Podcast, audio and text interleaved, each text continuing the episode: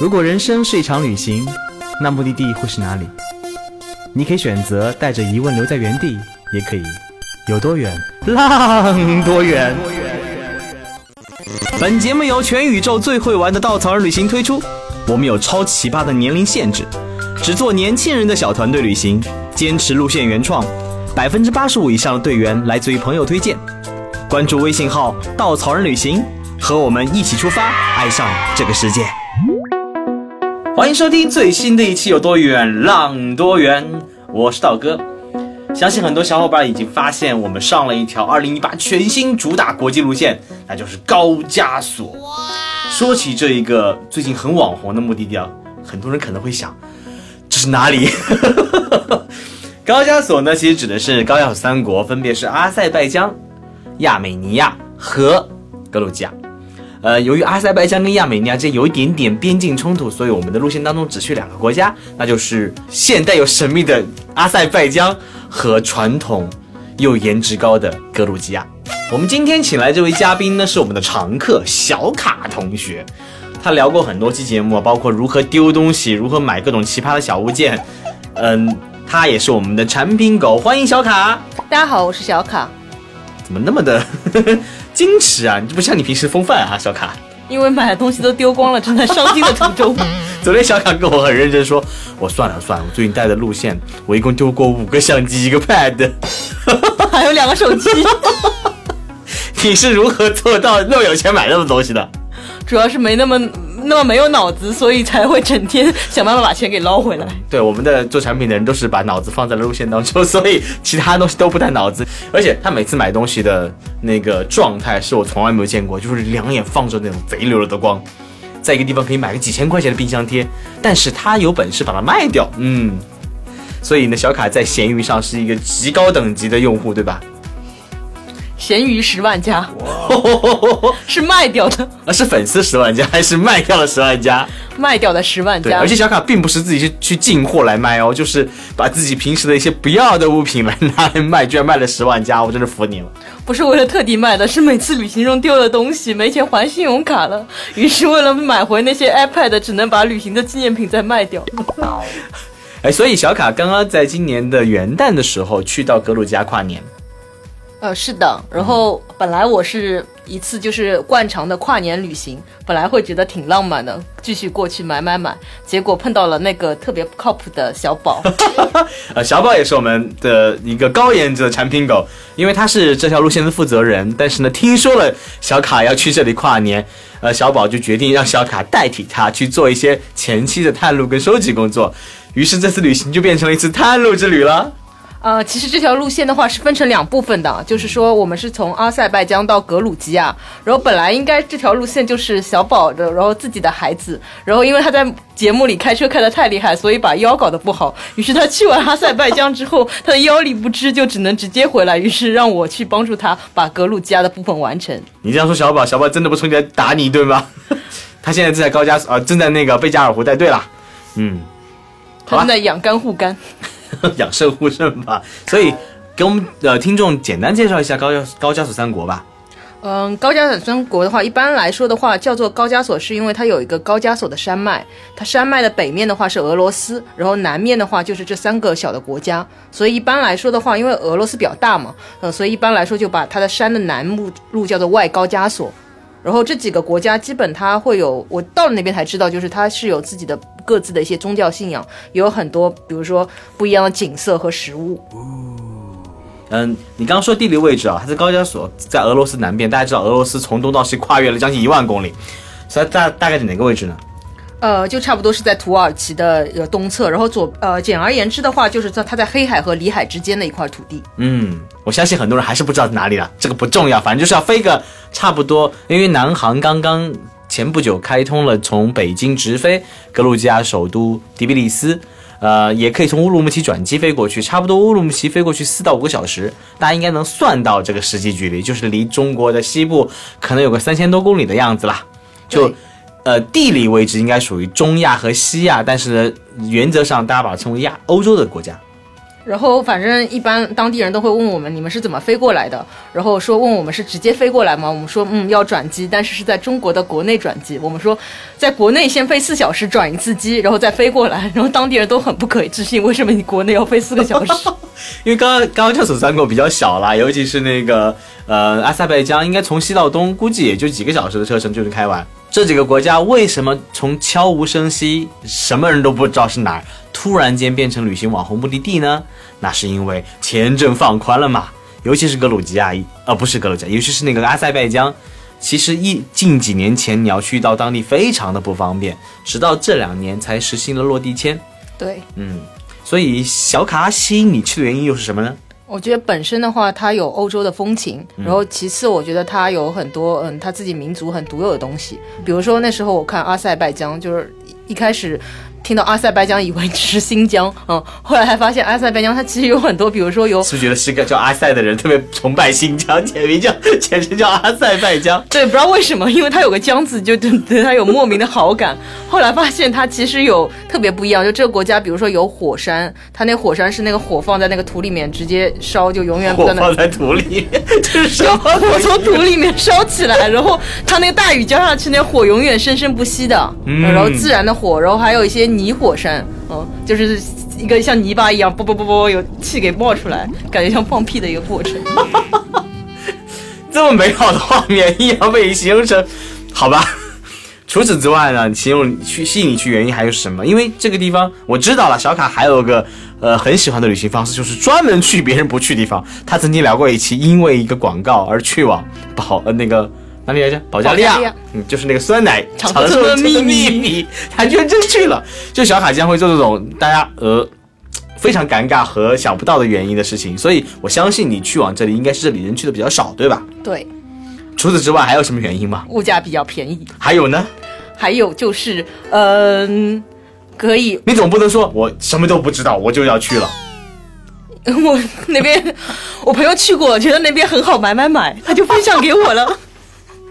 呃，我相信很多人喜欢这个地方呢，还有一个原因，比如格鲁吉亚，它是红酒发源地，它有很浓厚的红酒的文化。其次呢，它也是很很浓厚的宗教文化在那边，有很多很多古老的宗教遗迹，包括它在高加索山的南部那边，我看到非常多雪山的地貌，所以，我相信这也是吸引去的原因，对吧？对，好像是我去过一样，要把自己装的比较有文化。那跟我们聊聊文化，呃。或者先从景色开始吧。我知道你你你每到一个地方都要拍很多这种各种小，你不是有个小儿子吗？我有很多个小儿子，全程带着话拍拍拍。所以来给大家讲讲那边的美景怎么吸引你的。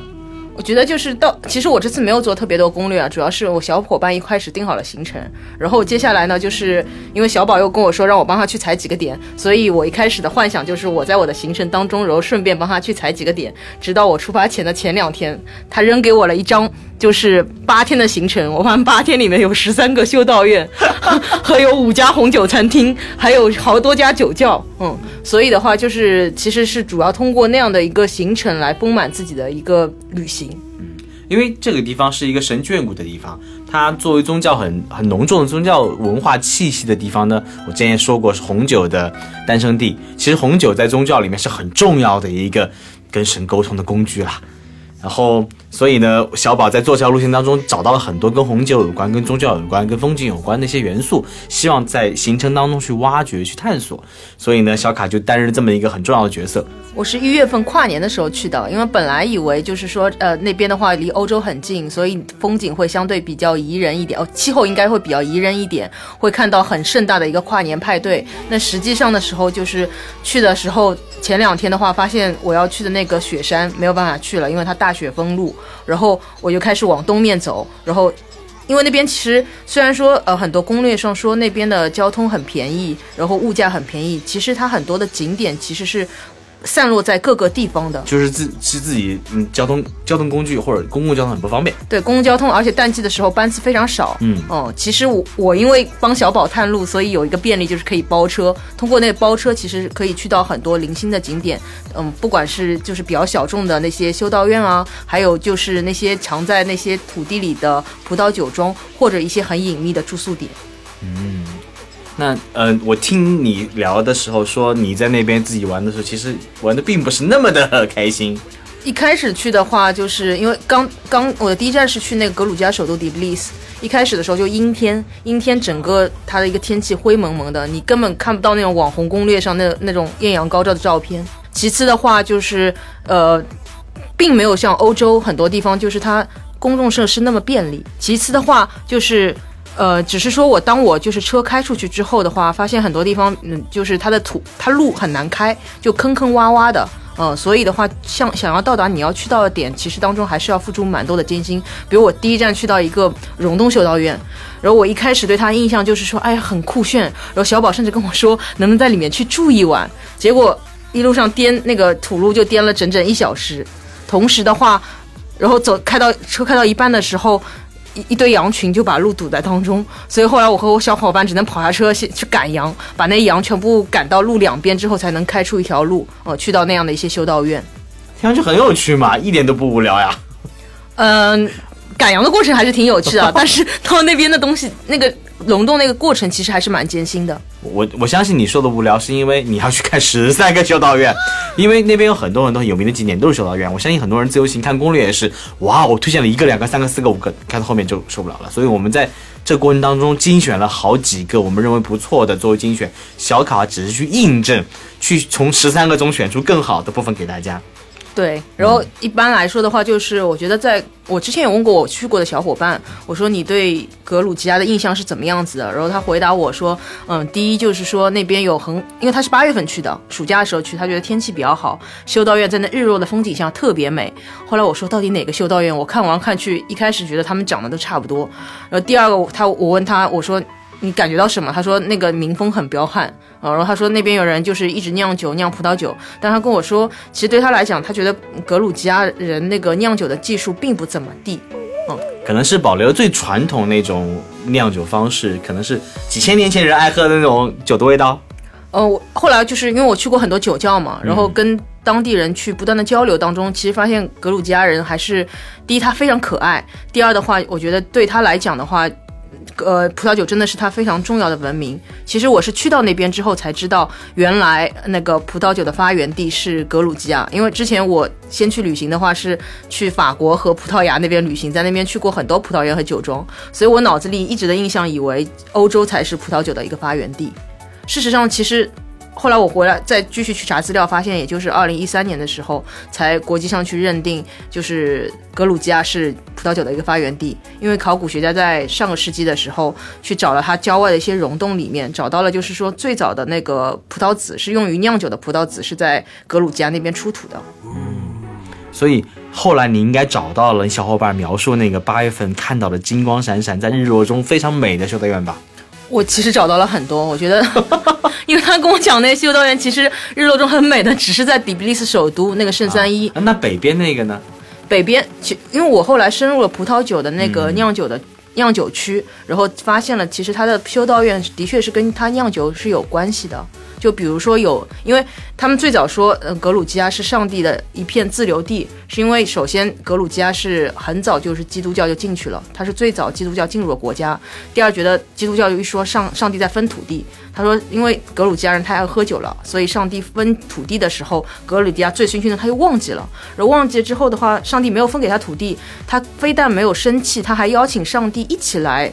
跟他喝酒，喝完之后这个酒太好喝了，然后上帝就很开心，所以上帝就把他的一个后花园，他的葡萄园分给了格鲁吉亚人，所以一直觉得就是说格鲁吉亚就是他的一个后花园。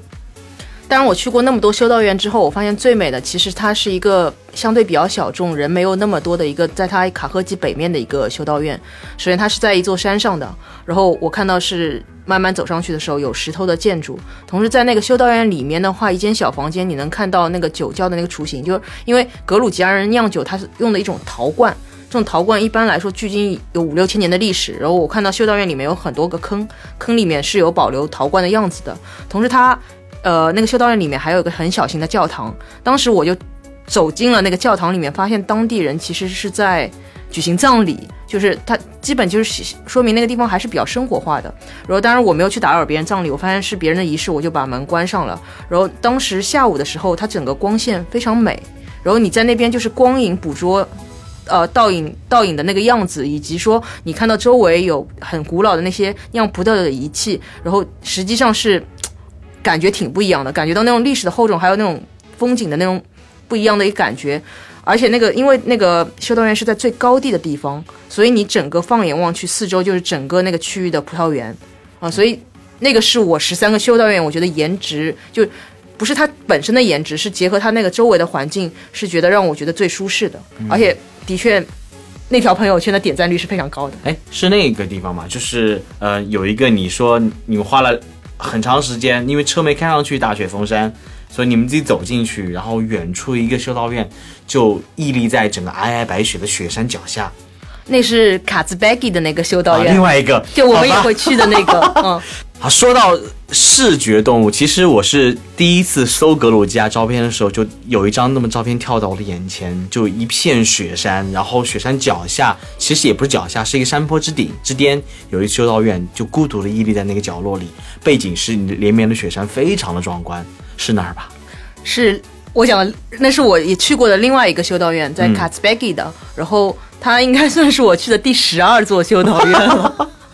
然后颜值真的很高，颜值真的很高。我觉得就是说，因为本身的话，我不太会，我是一个不太会为自然景观去打动的一个人。我比较喜欢人文那些景观。然后当时的话，就是因为前几天我就是我们周围那些朋友就比我早到那边的话。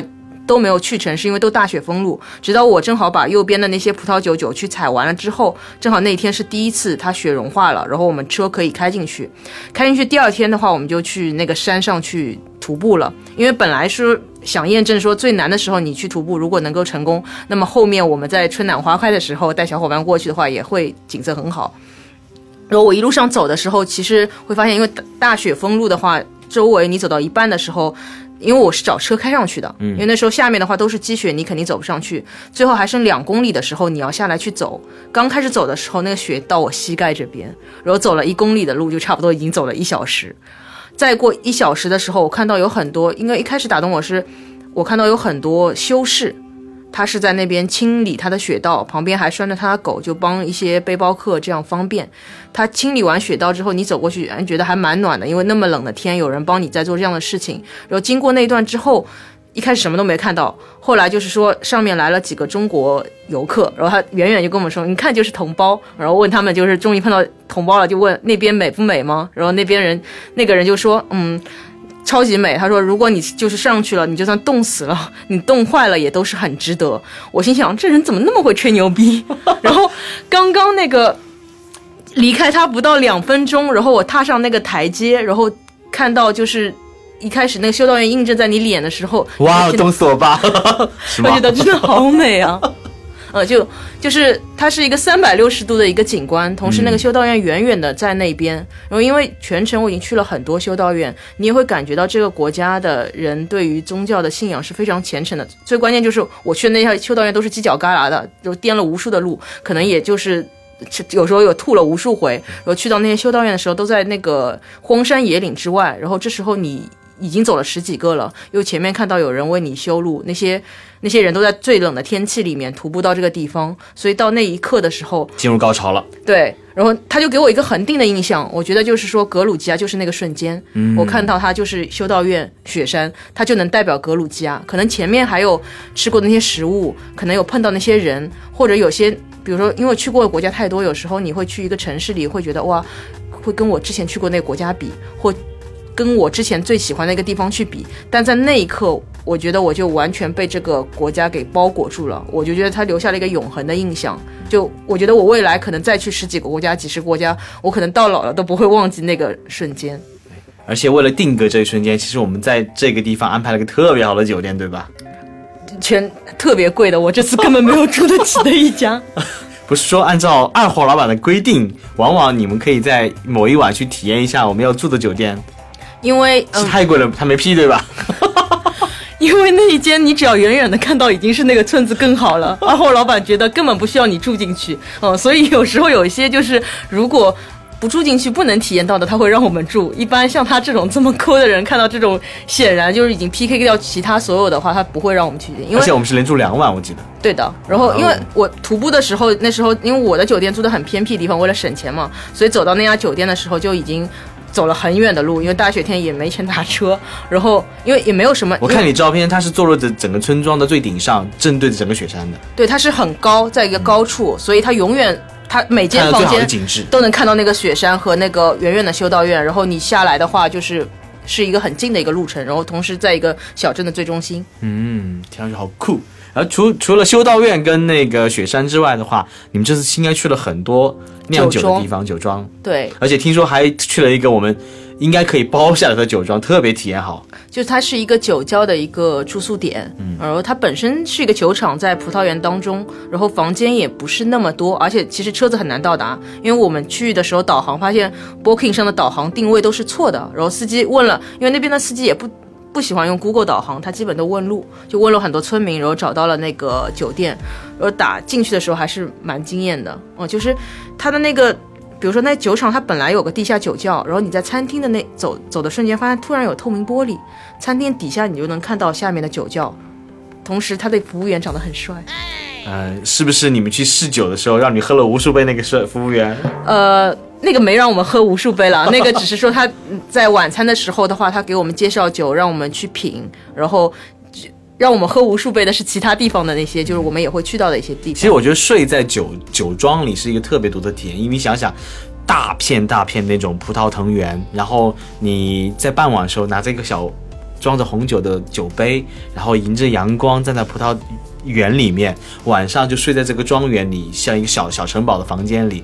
我曾经还幻想着是不是浴缸里是放满了红酒，后来布兰霍尔曼说：“嘿，丢人，没见过世面。”浴缸里面并没有红酒，但那个地方可以去享受那个红酒的 SPA 哦，就如果你自己付钱的话去预定。但后来我真的开开过眼界，见过世面，是在西班牙。西班牙有个地方是一个红酒产区，它每年有一个礼拜是红酒节，它城市市中心有个喷泉，它把喷泉水全换成红酒，你想怎么喝怎么喝。每年都有很多光着身子的男男女女就喝多了嘛，然后躺在那个温泉边在那咕噜咕噜喝酒。但我觉得就是格鲁吉亚比较好，就是说你除了在那边可以随便喝，而且它的葡萄酒你远处还能看到雪山，我觉得这个是独一无二的。嗯，所以我们会住在这个地方里面。对的，啊，听起来好酷。而且呃还能参观他自带的那些酒窖，听他去讲那些品酒的故事。算了，我觉得把格鲁吉亚的更多亮点留在我们路线当中吧。我觉得给大家吊吊胃口，特别的棒。我们聊聊阿塞拜疆。阿塞拜疆，然后我觉得阿塞拜疆的话，首先呃。它是一个不一样的国家，就是因为在格鲁吉亚的话，你一听到是因为阿塞很崇拜新疆，所以 特别不一样。他真的跟过去了。就是阿塞拜疆的话，它是一个清真寺的国家，就是穆斯林的国家。然后，其实我过去第一印象就是这个国家好像一点都不像一个那种伊斯兰教的国家，因为那边挺开放的。其实，很现代。对而且我记得，嗯，巴库，它的首都叫巴库，对吧？对的，巴库是一个特别浮夸的城市，为什么呢？听说这个国家为了显示自己 open、开放、自由，于是把很多的钱砸在了这城市的建设当中，请了无数全球知名的设计师来这里设计他们的一些标志性建筑，包括那个像火一样扭曲的大厦、火焰。塔。对，就是你去了，哇哦，靠，是不是人类城市啊？真的是像来到了一个特别神奇的一个世外桃源一样。然后我当时是坐火车过去的，因为一一直前段都在那个格鲁吉亚的山村里面去徒步嘛，所以你坐火车到那城市的一瞬间，拉着行李箱去找酒店的时候，我看到哇哦这个高楼，哇哦那个东西，然后被我小伙小伙伴嫌弃，然后他直接说你到底是不是上海来的呀？我就好兴奋，不知道为什么，我就跟他说我终于来到了国际化大都市。嗯，除了建筑比较酷以外，还有什么其他让你印象深刻的吗？阿塞拜疆？我觉得阿塞拜疆它很神奇，就是说，我觉得它是一个非常炙热的国家。嗯，就是你在你在迪比利斯，就是在格鲁吉亚走的时候，你会发现街上的人很很少有小孩子，他可能跟中国人蛮相蛮蛮相似，就是我们有了娃都藏在家里面。然后而阿塞拜疆，我觉得他第一印象就是说，他街上有很多萌娃。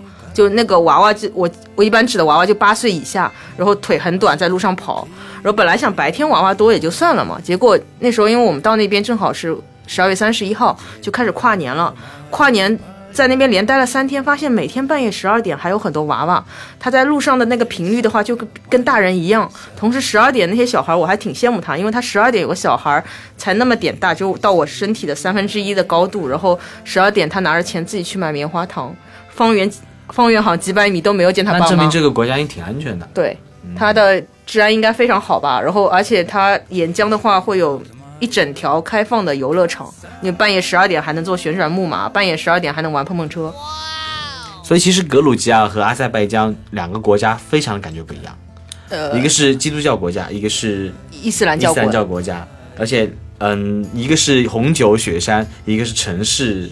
然后它的一个泥火山，就是因为它是炼造石油的。然后我到了阿塞拜疆才真真知道什么叫真的富得流油。而且巴库还是海边城市，海边城市在离海边上，所以这条路线其实从海边城市到泥火山，到红酒雪山高原，哦，听上去好酷。首发和道哥在路上见哟，虽然首发已经完全卖完了，哈哈哈哈，就是这么热门这条路线，连吹都不用吹。好，我们吹完路线，开始聊旅行吧。听说你们这次泡了很多澡哦。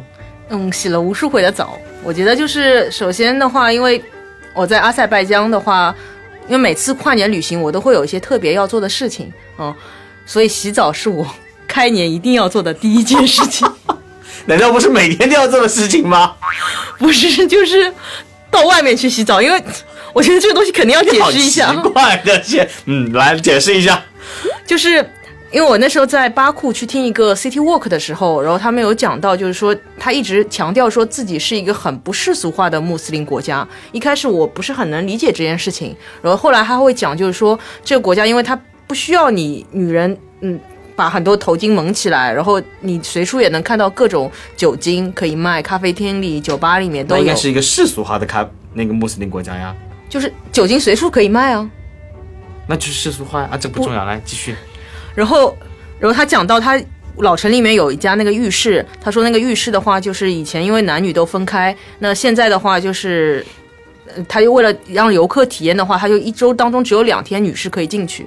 然后我听了这东西就觉得呃挺好玩的。第二的话，他带我们去了那个浴室的遗址，遗址的话就讲阿塞拜疆以前人怎么做媒，就是他们如果说两个人相亲，基本邻居的话要讨论这个男生女生的话，就要跑到浴室里面。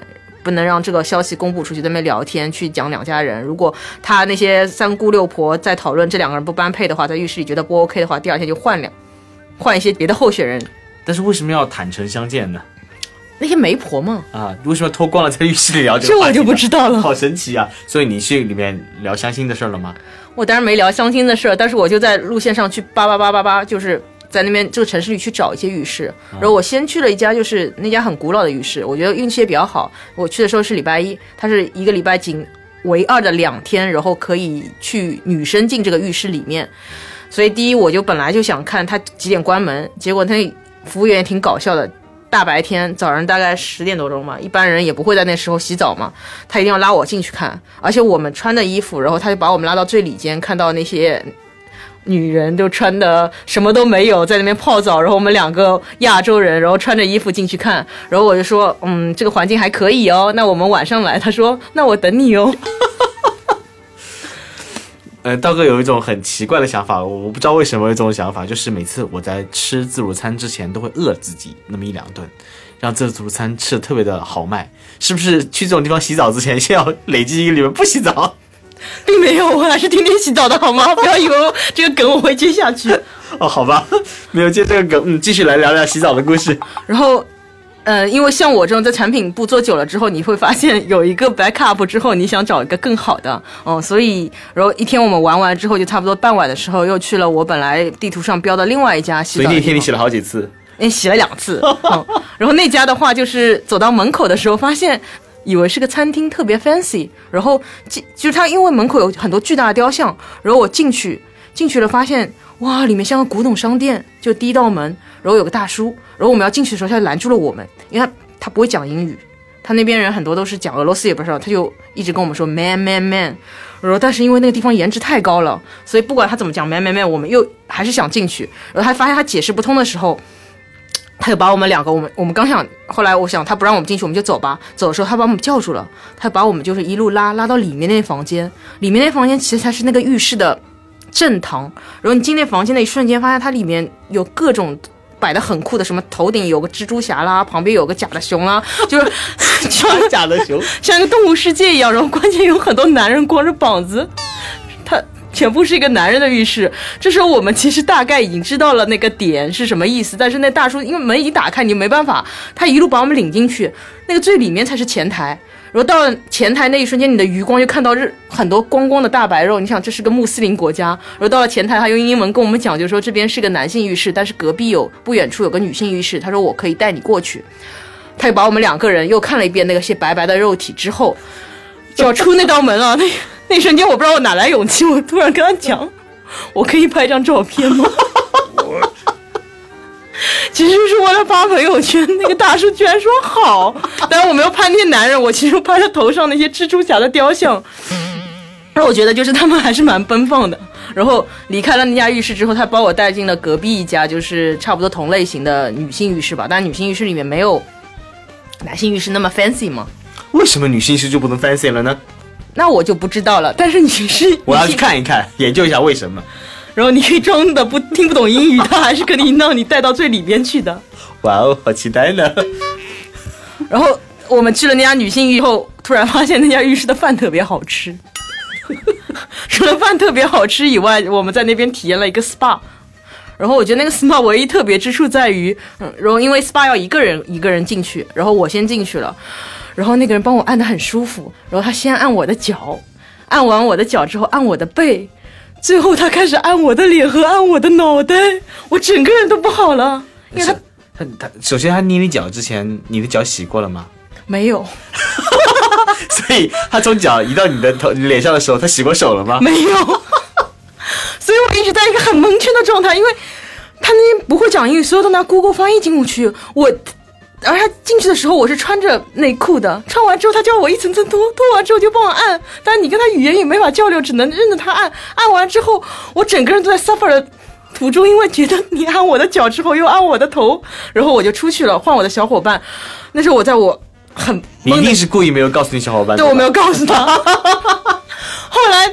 他出来之后经历了跟我一样的事情，他出来就埋怨我，我他跟我说：“你为什么不告诉我，好让我有些准备？”我说：“就算你有准备了，你也逃脱不了。”其实我有一点那个同样的痛苦的回忆，就是有一次我们稻草人的小伙伴们去柬埔寨 outing，然后呢那天晚上没事情干，我们一帮小伙伴就去准备去按摩。到了路边的那个找了一个按摩店，然后就是然后一群人坐在那个路边，然后就开始一群小伙伴帮你捏脚了。你知道没有洗过脚，不像中国先要泡脚，他就在捏。你你要走了一天的那个脚，其实味道也不是很好闻。每个人都开始嗯捏吧捏吧，捏了一会儿，那些人就开始移到你的后面，开始捏你的头、你的脸啊。在那一瞬间的时候，每个人都是看着对方，Oh no！但是没有办法，就这么欣然接受了。我们两个人被 我觉得应该玩个游戏来互相舔脸，好恶心啊！我为什么那么多的恶趣味？好吧，不重要，继续。如果我们被捏完之后，就想算了，这家嗯体验过了之后，赶紧在别人关门之前，因为最关键的是，我会一直想起早晨那个小姐姐跟我说：“我等你哦。”啊啊，对，所以最后是安排了这家捏了脚捏脸的浴室呢，还是那家小姐姐我等你哦那家浴室呢？然后我第二次就去了那家浴室啊。所以我们行程中去哪家？我们行程中的话，嗯，会给大家推荐，因为。会根据因为到的时间，因为那天那个第二家那个浴室的话，我应该是根据你的喜好，你是是不是喜欢在脸上充满了脚的味道，就会去那一家。我应该会给大家推荐，但我一定不会告诉大家。蜘蛛侠，哇哦！我就我觉得那个地方还是都挺酷的，嗯，主要就是我觉得不同的人有不同的体验方式吧。但我觉得如果我去带这条路线，比较大的一个乐趣是不告诉队员会捏到脚再捏到脸，看到其他人囧的那一瞬间。会不会听到节目的人都不愿意再去了？都怪你啊！还有什么其他好玩的故事吗？呃，还有好玩的就是在底比利斯又洗了一次澡，就回到格鲁吉亚的时候。所以你的洗澡之旅，这次洗澡有什么特独特经历呢？呃，因为底比利斯它有一个就是专门的硫磺浴，嗯，就那个地方的话，就是大家知道，就比较好的一些温泉，应该它是天然的那个硫磺，嗯，打到地底下的。然后底比利斯它正好有个地方，它有五百多年的历史，嗯，所以我们又去了一家外表长得很像清真寺的一个澡堂子。小青真寺的澡堂子，好。然后那个地方还蛮傲娇的，就我们当天晚上过去，跑过去就问他今天有位子吗？他说没有位子了。然后预约要预约。然后然后我问他，就是发发现他有个网站的牌子，那我就预约第二天的。然后我说，哎，你们有网站？他说是啊，我们有网站。我说，那如果我们下次来到网站上，能可以预约吗？他说并不可以，一定要到现场预约。但那个地方其实，因为我觉得本身它的硫磺鱼整个品质非常好，因为我们两个订了一个双人间进去的时候，就发现它泉水是源源不断冒出来的，一个很私密的一个池子，同时外面有洗澡的一呃一些装备，然后整个颜值也很高，所以那家会安排在路线里面，当然不需要大家提前去预定，我们会帮大家预定好。是，嗯，特别想私密的问一下，是共浴吗？是共浴呀，不用分开泡吗？然后。嗯，男女士对他们来说是需要的，但是如果你自愿也没有关系，因为来说格鲁吉亚它不是一个穆斯林国家，嗯，所以它没有关系。但是我们团队会为至少为大家预定两间，就是男生一间，女生一间。坦诚聊天，自裸现在，空气突然又凝固了。好，除了除了泡澡，还有没有其他更好玩的事情？比如可以说点高大上的事儿吗？高大上喝红酒，你们不是被那个小哥调戏了吗？嗯，我发现是这样子的，就是喝红酒的时候被很多小哥哥调戏了。最早在，我觉得就是最早在一个酒窖的时候，他是他是有个酒窖酒商店，他可以免费去品酒。然后我们到了那边的时候，这条路就是走过去，根本没有看到酒窖。然后再去看门牌号码的时候，发现那家酒窖那天晚上停电了。嗯，但停电的话，他特别热情，就是他带着蜡烛也要把我们进到那个酒窖里面，让我们去品酒。品酒的时候，后来就是品到第一杯酒的时候，那个灯亮了，然后那个小哥哥就开始给我们介绍酒。但是我觉得他一杯一杯，然后那个小哥，我觉得那天晚上特别嗨，可能他自己也喝了酒，所以就是他每次说我们这边喝酒有个规矩，就是我给你倒了酒之后，你一定要全部喝完。他一直讲这话的时候，又一直看我的小伙伴，然后。然后我们就喝完，喝了四杯、五杯。然后我小伙伴其实他酒量不是很好，所以他已经不太记得多少杯了。但是我脑子还是比较清楚的，就是我每次在这个手机上去记记喝了多少杯。当我们喝到第八杯的时候，心想怎么还有？然后我的小伙伴就问他，他说：“你这边真的没有人喝醉过吗？”他说有啊，上次有个人就在这边，一个老奶奶在这边喝醉，结果喝醉喝醉在这边又睡了三小时，嗯，然后他一边跟我们说说不行，你们这杯一定要喝完，嗯，所以其实一共就在那边喝了九杯酒，喝了九杯酒的时候，他因为他们喝完一般都会问你，就是说你最喜欢的酒是什么呀？然后当时我的小伙伴我说是 rose，然后那个年轻人他性格是非常张狂的，他跟我说 rose 根本就不算酒。就我们这边的 dry 的红酒才算酒，就 rose 对我来说只是像那种呃喝着玩的饮料水。嗯。然后他说，后来他还邀请我们说，喝了九杯酒之后，看我们还健在，一点晃的意思都没有。他还说，要不要明天跟他们一起去跨年啊？然后我们问你跨年干嘛？他说跨年我们就找个地方继续喝酒。他说喝红酒、喝白酒，再喝啤酒，把所有的酒喝了之后，他说一喝酒就是要跳舞，这才是年轻人的生活方式。然后这是第一家被调戏的店。然后我回去之后，我就发给小宝问我说：“这个格鲁吉亚这国家也太凶悍了吧？你让我去五家酒窖，第一家就让我喝了九杯。”然后，然后他跟我说，他去的时候并没有啊，喝了三杯，人家就把他打发走了。实际上是男性的。对，然后，然后我们去了后面第二家酒窖的时候，就是有个小姐姐啊，那个小姐姐的话就是她跟你很亲切啊，她让我们去学。问我们中文，很高兴见到你，怎么说？然后又问，她又教了我们格鲁吉亚语，反正格鲁吉亚我完全忘记了。然后她把中文学会了。他结束之后也会问我们说，因为他性格比较含蓄，所以他用讲故事的方式去问你，你喜欢的酒是什么酒？他讲的故事大概是这样子，就说有个品酒大会，很多人蒙上眼睛，那些美食家哪怕级别很高，其实他喝的最好的酒是最便宜的。他的意思就是说，有些好的酒他是美食家也不能品出来的，所以他就是为了。听我们有点懵的时候，他讲第二个故事，就不断的会印证格鲁吉亚最好的酒是 dry 哈，然后看到了第三个小哥哥，第三个小哥就是那个酒窖里面长得特别帅的服务生，然后喝了几次酒之后，那已经在我们行程后外的了，我差不多都已经知道，喝完两次酒之后，他看你吃完晚饭，然后就走过来了，走过来就开始问，我可以打扰你们一下吗？我想问一下，你们刚刚喝了那三瓶酒之后，你最喜欢的是什么？然后，然后我的小伙伴就那猪妈，嗯，他就想都不想就说了句 rose。然后那个小哥哥就马上接着说：“因为你就是 Rose。”然后好会撩哦。然后猪妈那时候还在闷的时候，我就马上跟那小哥哥说：“我最喜欢的是 Dry。”所以他就很心满意足，就是很很心满意足的离开了。你说你就是很拽。所以我觉得就是说，嗯，我觉得喝酒的过程其实也是在跟当地人去沟通的过程。然后喝了很多酒窖之后，我才明白，就是说他不管当地人的性格，他是奔放的，他是婉约的，还是说他是很会撩妹的，他讲的所有的回答就是说想告诉你，格鲁吉亚它是红酒的一个发源地。同时，我觉得他们每个人都是在很真正的热爱他这个品酒的文化，因为有些地方他，因为因为我在欧洲喝过很多酒酒酒窖，它的一个。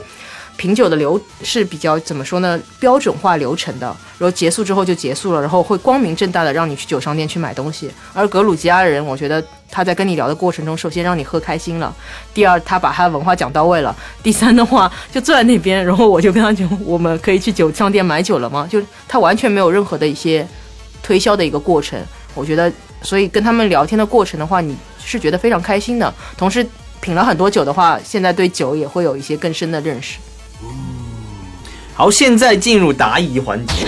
第一个问题：高加索三国之间邦交好像有点紧张，有有可能对旅行造成什么影响吗？呃，在阿塞拜疆和格鲁吉亚，他们的一个关系是相对比较好的，就没有任何的问题。我觉得关系比较紧张就是亚美尼亚和阿塞拜疆，因为纳卡的争议问题。所以如果一次旅行你没有同时去亚美尼亚和阿塞拜疆，其实都可以。好，第二个问题，一般来说，高加索三三国几天才能玩够？哎呀，我想问一个问题，我这次要先去阿塞拜疆，再去格鲁吉亚，最后去亚美尼亚，会有影响吗？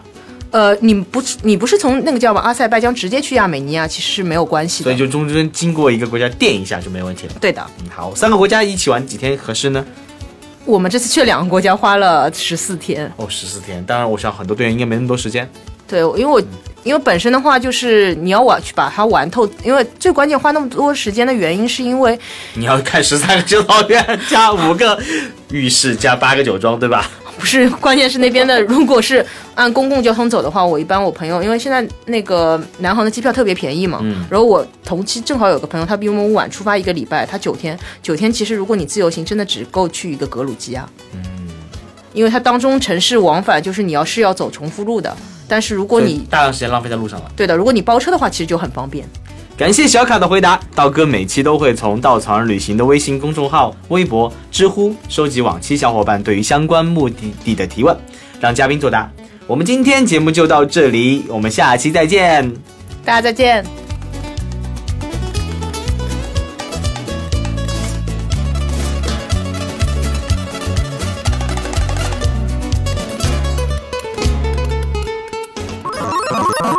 请搜索“稻草人旅行”，和我们德艺双馨、颜值出众的领队一起出发，爱上这个世界。